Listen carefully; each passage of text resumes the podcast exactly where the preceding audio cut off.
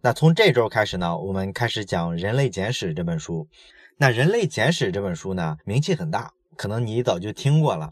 从名字就可以看出来，它是一本历史书嘛。但是呢，一般的历史书啊，其实给你讲的都是一个精英阶层的故事，帝王将相、伟大人物，谁建立了什么王朝，谁推翻了谁，谁打了一个漂亮的仗，都是这些东西。那讲这些东西呢，就说明他的视角啊，其实是围着精英阶层展开的，围绕权力展开的。那这就跟咱普通老百姓差的特别远了，对吧？所以后来呢，有些历史学家啊，就开始关注普通人，他们呢就创造了一个流派，就叫社会史学派。那研究社会史的人呢，主要是关注普通人，这个出发点肯定是特别好了。但问题在于呢，历史啊总是写给成功者的，都是围绕着伟人、围绕着王侯将相写的，对吧？所以你能找到多少普通人的资料呢？其实不是很多。所以呢，这个社会史呢就没有形成什么特别大的气候，以至于我们现在大部分人都没听过。那后来呢，有一本特别出名的写全球历史的书，叫《全球通史》。这个呢是一个叫斯塔夫里亚诺斯的人写的。他这本《全球通史》呢，跟以往的历史不一样的地方就在于他的视角。他呢不是讲这个国家跟那个国家打，这个民族打了那个民族，他不讲这些东西，他是按这个全球文明的模块来讲的。你比如说西欧的文明、东亚的文明，然后那些北方的草原游牧民族，他按照这些不同的文明模块来往前推进，讲全球人类的这个文明历史啊。所以呢，这里面就没有什么政权斗争，没有王侯将相。那这种小的创新呢，给你读起来感觉会好一些。但是咱们今天要讲的这本《人类简史》呢，跟所有的前面咱们讲的这些历史书都不一样。那不一样的地方体现在哪儿呢？就是这本书啊，是把全人类的历史啊放到地球的所有物种里面去看，看看人类作为一个物种，在地球的生命历史里是怎么一步步的长大，一直长到现在。你看这个视野就更宏大，对不对？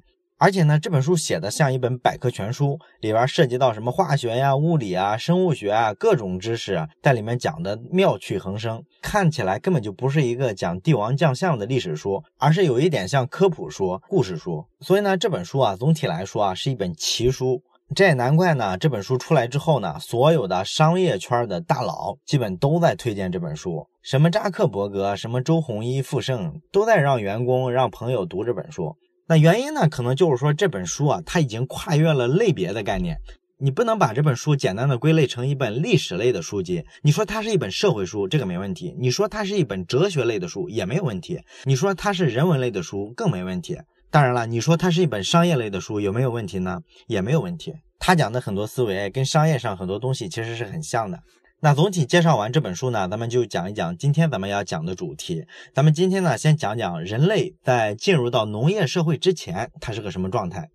咱们上初中的时候呢，都上过生物课。那咱们都知道，生物学上把物种啊进行分类，是按照这么几个不同的单位分类的，从粗到细，依次有这么几类，叫界、门、纲、目、科、属、种。你像界、门、纲、目这几个单位呢，它所指代的范围比较大，所以呢，咱们平常其实用的很少，用的比较多的其实是科、属、种这些小一些的单位。拿猎豹来说吧，它就属于猫科豹属，然后猎豹种。就是说，咱们用这几个分类的单位，就能把一个物种它的坐标清晰的标注出来。那咱们为什么要讲这个生物分类学的单位呢？这是因为啊，从这个单位出发，咱们就能看出很多东西来。你比如说，咱们人类啊，现在比较发达嘛，咱们也自诩是万物之灵，站在了全球食物链的最顶端，咱觉得咱是地球的主人。那这就会给了我们很多错误的认识，我们会错误的认为呢，人类是一个独一无二的物种。但是咱们从生物分类的这个单位上就能看出来，在人科里面可不止有人哦。这个人科里面其实是非常热闹的，你包括大猩猩，包括黑猩猩，什么倭黑猩猩，都属于人科的成员。这个人科并不是为咱们人类单独划出的一个分类，所以从这个分类上可以看出来，咱们人类啊跟其他的动物比的话，好像也没有什么特殊的地方。而且呢，咱们再去细看这个分类，人科里面虽然热闹呢，但是人属和人种里面就只有人类。从这个看起来呢，好像这个人属和人种是比较特殊的，对吧？但问题是，原先不是这样。原先世界上存在过好多的人类，可不止咱们现在这一种人类。只不过呢，咱们这一只啊，后来生存到现在，而其他那些只啊，因为各种原因都灭绝了。那咱们生存到现在的这一只呢，科学研究上就会给它起一个名字，叫智人。智就是智慧的智，就是说咱们这一只人类啊，特别有智慧。当然了，这个有点自卖自夸的意思哈。那你说地球上为什么会曾经有这么多人类呢？这是因为呢，人类的祖先啊，你要往前追溯的话，它的起源源于什么呢？源于东非的热带草原。大概两百五十万年的时候啊，这个东非的热带草原上有一些南方古猿，或者也可以叫它远古人类吧。这些呢，就是咱们现在的所有人类的祖先。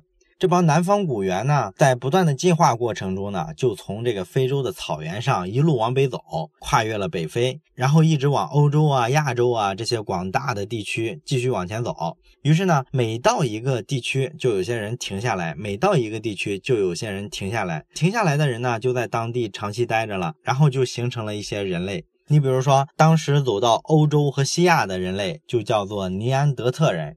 这个尼安德特人呢，身材特别魁梧，而且肌肉很发达。这帮人据说战斗力很强，他们能跟狗熊抢洞穴。你琢磨琢磨，这玩意儿多恐怖！然后也有些人呢，就走到了亚洲，像咱们中国这些地方。这些人呢，就渐渐的进化成了直立人。这个直立人呢，是目前知道的存续时间最长的人类。虽然咱们人类一直活到今天，其他人类全都灭绝了，但是存续时间最长的人类不是咱们现在这只智人，而是直立人。人家存续了两百万年，这个比咱们强多了，咱们才几十万年。这个直立人呢，就包括咱们在北京周口店发现的北京猿人，也包括云南的元谋人、陕西的蓝田人，这个都属于直立人。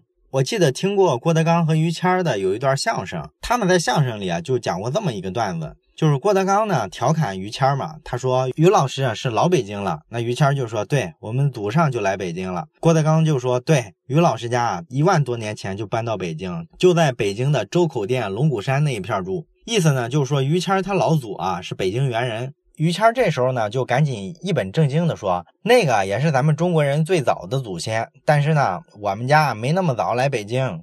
你看他说的这个话里啊就犯了一个错。错在哪儿呢？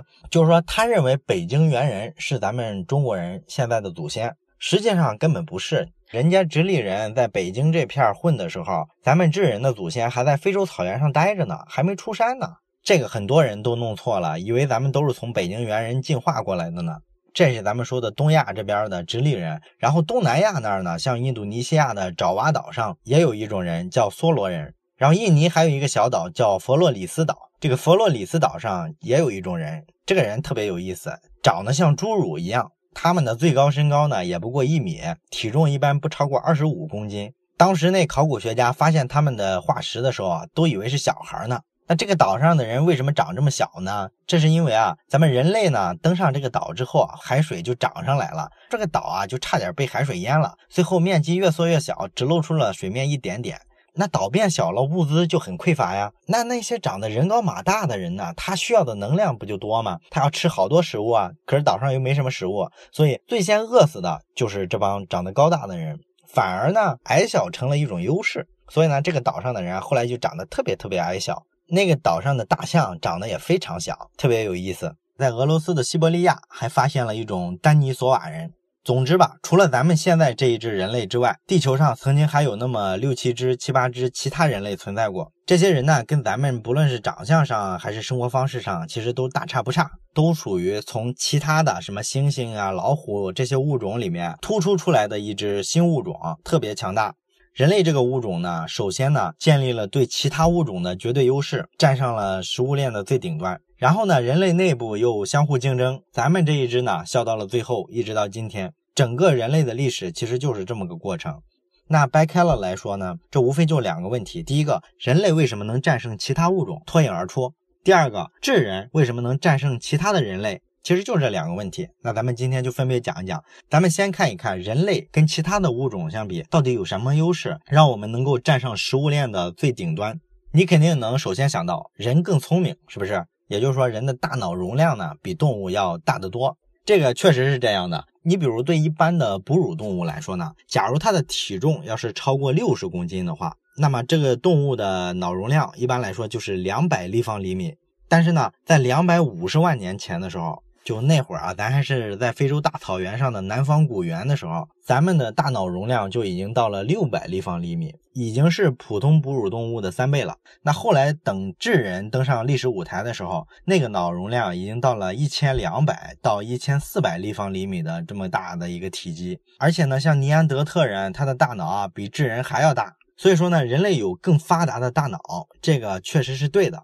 但问题就在于，这个有没有真正的给人类带来特别大的进化优势呢？其实没有我们想象的那么大。为什么呢？因为很简单，你想想进化论的逻辑，如果一个特点啊对一个物种的生存特别有优势的话，那很快大家都会在这上面做军备竞赛。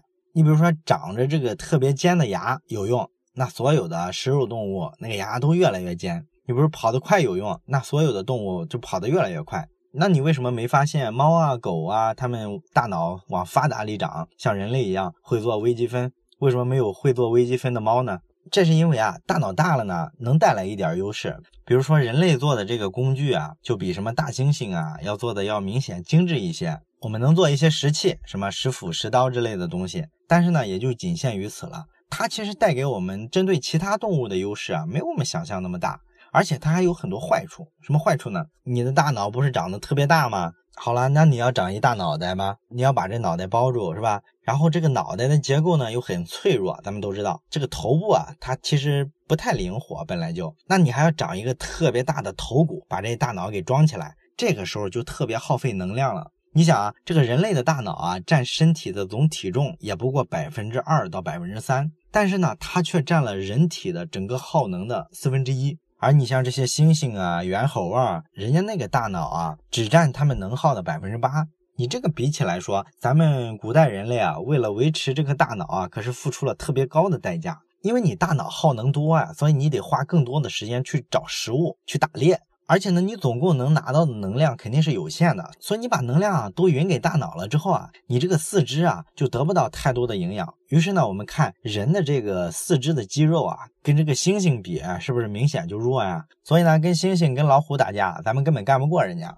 当然了，你可能会说，那我们今天这么聪明，我们造汽车、造原子弹，这个打个猩猩不跟玩似的？是，但是你想，你这些东西才有多少年？不过一两百年嘛，对吧？你不能说我为了这么远的一个目标，我要头顶上扛着一颗大脑袋扛两百万年吧？这个明显不符合进化论嘛。所以人其实长了一颗大脑袋啊，有点偶然。我们也不知道我们为什么长了这么大一脑袋，我们就是这么进化的。然后呢，一直围着这个大脑进化，到今天我们才发现，哦，原来我们这个大脑给我们带来了科学技术，这是我们现在才发现它的好处的。两百多万年前的时候啊，我们可是没收到它太多的好处。我们只能说呢，我们的祖先呢往这个方向走啊，其实是一个偶然，就是碰运气碰对了。他们肯定想不到这个大脑袋啊这么有用。好了，这是咱们讲人类的脑袋比较大，给了我们一点点优势，但是好像微乎其微。我们看第二个优势，人类是两条腿直立行走，这个好像也能给咱带来一些优势，是吧？咱们祖先可是在热带大草原上混啊，直立行走的好处是我能看见远处的敌人，看见远处的猎物。而且呢，最重要的是，你直立行走的时候，手里是空出来的，这时候你就可以打打手势，发发信号啊，或者说手里拎点工具啊，拿个石块，拿个木棒，对吧？所以直立行走呢，确实是让人越来越厉害了，尤其是推动了我们去使用工具，制造更精良的工具，这个大家都知道是对人类特别有用的一点。当然了，直立行走呢，也不是说没有不好的一面，它也给我们带来了很多痛苦。你比如说，咱们两条腿啊，实际上也是从四条腿进化过来的。你早期的时候呢，也是四条腿走的。你看这个哺乳动物啊，它进化出四条腿行走，然后这个头部呢比较小，这么个骨架结构用了一百万年。而咱们人类呢，非要把这个东西拧过来，改成直立行走，然后还顶着一巨大的脑壳，这可太难了。为了能有更灵活的双手，我们必须在直立行走这条路上一条道走到黑啊！我们没有选择。所以呢，你看我们今天哈，我们坐在电脑前的时间特别长了之后，颈椎脖子就疼的受不了，对吧？这其实就是一种代价。咱们直立行走之后，你的脊椎为了撑起这个大脑袋，承受的压力实在太大了，所以你没有办法。你看人家四只脚走路的动物就没有这个问题，它四只脚支撑，然后头又非常小，这个结构它根本就不可能脖子疼。当然这还是个小坏处了，真正的坏处是发生在女人身上。你看这个直立行走了之后呢，对于女人来说呢，就造成了这个臀部变窄。你臀部变窄了之后呢，产道的宽度啊也变窄了。这就会导致呢，婴儿要是出生的时候啊，如果头特别大的话，你就生不出来。所以分娩对于人类来说就特别有风险。但是你看人动物分娩的时候自个儿就搞定了。你一个女人要生孩子的时候那多麻烦，一般都要第三方来帮忙，自己是搞不定的。所以你看人类这个婴儿生下来之后什么都不会，既没有生存能力，也没有自我防御能力。而你看这些动物，什么小马呀、小鹿啊、小牛啊，它生下来之后啊，过一会儿就自己会跑了。比人类厉害多了，对吧？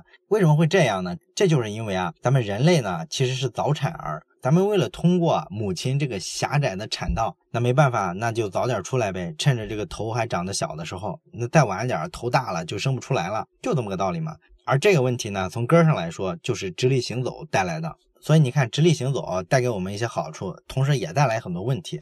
当然了，人类生孩子很麻烦这事儿呢，还带来了一个副产品，一个好处。什么好处呢？就是人类的这个社交技能啊，就因为生孩子这事儿变得特别发达。因为很简单，不论是一个母亲要生孩子的时候，还是说她拖着这个孩子把他养大，都很难一个人完成。所以呢，他想把孩子健康的养大，他就必须得到家族成员或者说邻居的帮忙。所以呢，这时候他就必须搞一些社交的工作。那经过长时间的进化呢，社交更好的存活下来的概率就更高，所以呢，整个的女性就更擅长社交，语言系统就更发达，这就是带来的好处嘛。然后呢，这个直立行走为什么重要呢？还在于啊，它其实能帮我们解放双手，让我们去真正的使用工具、制造工具。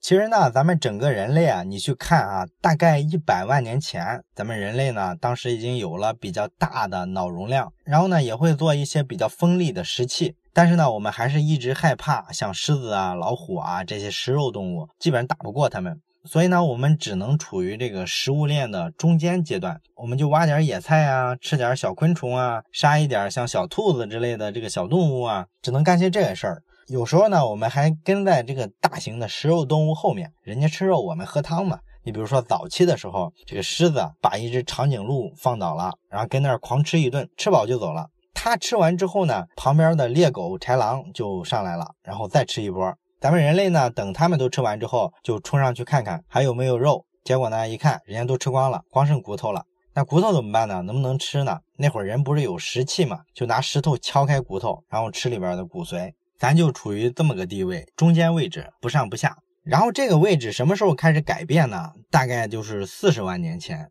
四十万年前，咱们全球的这些个人类啊，就开始追捕一些固定的大型猎物了。然后一直到十万年前的时候，智人就开始崛起了。然后咱们人类呢，才一跃成为食物链的顶端，这个就很厉害了。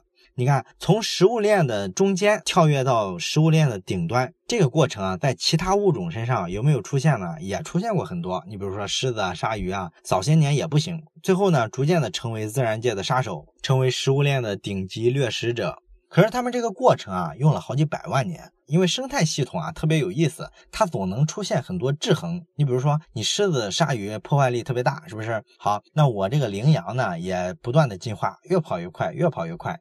然后比狮子弱一级的这个食肉动物呢，比如说猎狗，它就逐渐的群居，发展出很多合作。那他们经常好几十个一块出动，然后冲上来抢狮子的猎物，狮子也没辙，是不是？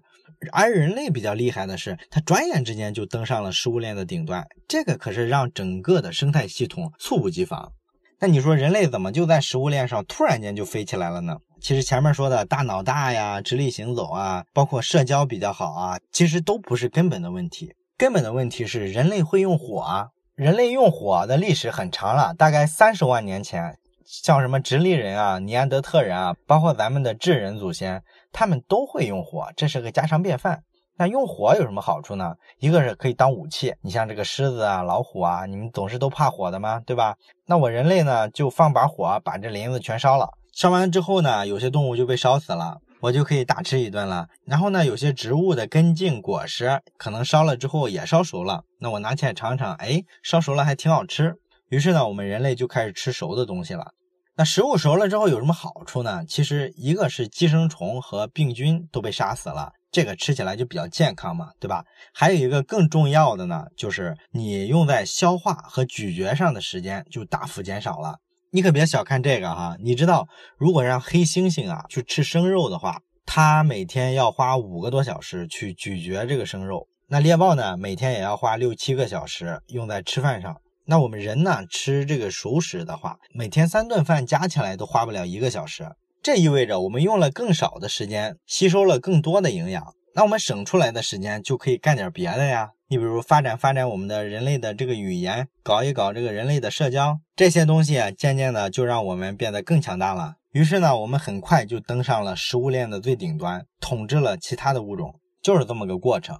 这是咱们说的第一个问题：人类为什么能压过其他的物种？第二个问题呢，在所有的人类之中，为什么智人战胜了其他人？这个智人呢，是所有人类的这个品种里啊，从非洲大草原出来的最晚的一只。它大概是七万年前才开始从非洲往外走，一直走到这个东非啊、阿拉伯啊，然后慢慢的渗透到整个的亚欧大陆。实际上呢，我们并不是第一次就顺利的走出来了。我们之前啊，在大概距现在十万年前，我们从非洲往外走出过一次，但是呢，那次没成功，因为我们走到这个地中海东部的时候，就碰到了尼安德特人。那尼安德特人，人家在西亚、在欧洲啊待了好多年了，而且咱们说了，人家人高马大嘛，咱们碰到人家之后啊，两下就被人干趴下了，根本就不是个儿。所以呢，咱们又龟缩回了非洲大陆，然后又待了三万年。那到了这个七万年前的时候呢，咱们这个智人啊已经脱胎换骨了。那咱们就搞了第二次北伐。这会儿呢，咱们可牛了。你尼安德特人很壮是吧？那你充其量就五个人一块出来。我呢有精良的语言，有非常强大的组织动员能力。我一下来五十个人，我就不信打不死你。所以呢，很快我们就把尼安德特人全部干掉了。很快呢，咱们智人的脚步啊就遍布了整个的亚欧大陆。当然了，并不是所有的人种都是咱们智人干掉的。有些人种呢，可能也是自己灭绝的，因为当时的气候变化很快嘛。那你说我们为什么能灭掉其他人种呢？其中一个非常重要的原因就是我们智人的语言系统啊，这个太厉害了。实际上呢，每个物种都有自己的语言。你比如说这个猴子，很多猴子都有自己的语言。比如说天上来一个老鹰，那么负责放哨的这个猴子就会发出一种叫声，然后大伙呢就赶紧跑树上去。这个包括鲸鱼啊、大象啊，其实都有自个儿的声音，所以人类有语言呢，并没有什么特别稀奇的地方。但是智人有一项语言能力是其他物种所不具备的，也是其他人类所不具备的，什么呢？就是八卦的能力。八卦咱们都知道，因为人是一种社会性的动物嘛，所以呢，社会合作就让我们能够生存和繁衍。那合作既然这么关键呢，那对个人来说，你说怎么才能合作呢？他必须知道这个部落里啊，谁最讨厌，谁跟谁在交往，谁很诚实，然后谁不是骗子。因为总共一个部落就几十个人嘛，要团结在一块儿，你必须呢每个人都相互了解。但是相互了解啊，并不是没有成本的，他要花费好多精力。那如果你会八卦，有什么好处呢？我想认识一个人，那么我不需要亲自去认识他，我问你就行了。你和我，咱俩在背后说关于他的话，我呢就能通过你去了解他是个什么样的人，了解他的各种信息。这其实对我来说是一个特别节省精力和时间的方式，对吧？当然了，这个八卦理论呢，听上去虽然有点荒唐，但其实是有大量的研究支持的。其实你就不用说研究支持了，你就想想你今天我们大部分人每天沟通的是不是还是八卦？你觉得一群历史学的教授坐在一块吃午饭的话，他们真的会聊第一次世界大战的起因吗？然后一堆核物理学家做研讨会中间茶歇的时候，难道吃东西的时候还在讲夸克？实际上，大部分的专家学者、教授啊，日常生活里啊，也是聊一些八卦。谁要当院长啊？谁要当系主任？哪个同事又拿着研究经费去买了一辆宝马之类的这种话题，其实都是嚼舌根子了。你看现在的记者啊，他干的其实也是这个活儿，对不对？他起的作用确实是保护大众，免于说被欺诈或者说被占了便宜。当年的八卦呢，也是起这个作用。据说这个尼安德特人啊，他们就不会八卦，所以呢，他们的族群规模啊就赶不上智人这么强。不过，这个人和人之间说八卦的时候啊，你总归是有一部分是有事实的，对吧？就是说，你不管你背后怎么说人家，你都得基于事实。而智人的这个语言啊，最厉害的地方还不是说基于事实的部分。人类语言最厉害的地方在于，我们能表达虚拟的东西，我们能描述根本不存在的东西。你像认知革命之后呢，就出来了好多这个神呐，各种宗教啊，然后所谓的艺术啊，都出现了。我们这个部落里啊，开始讨论一些虚拟的东西了。那这个讨论虚拟的东西有什么好处呢？大家就能找到好多想象的共同体了。这件事儿的重点并不在于人能想象虚拟的东西，而在于大伙能一起想象出虚拟的东西、虚拟的故事。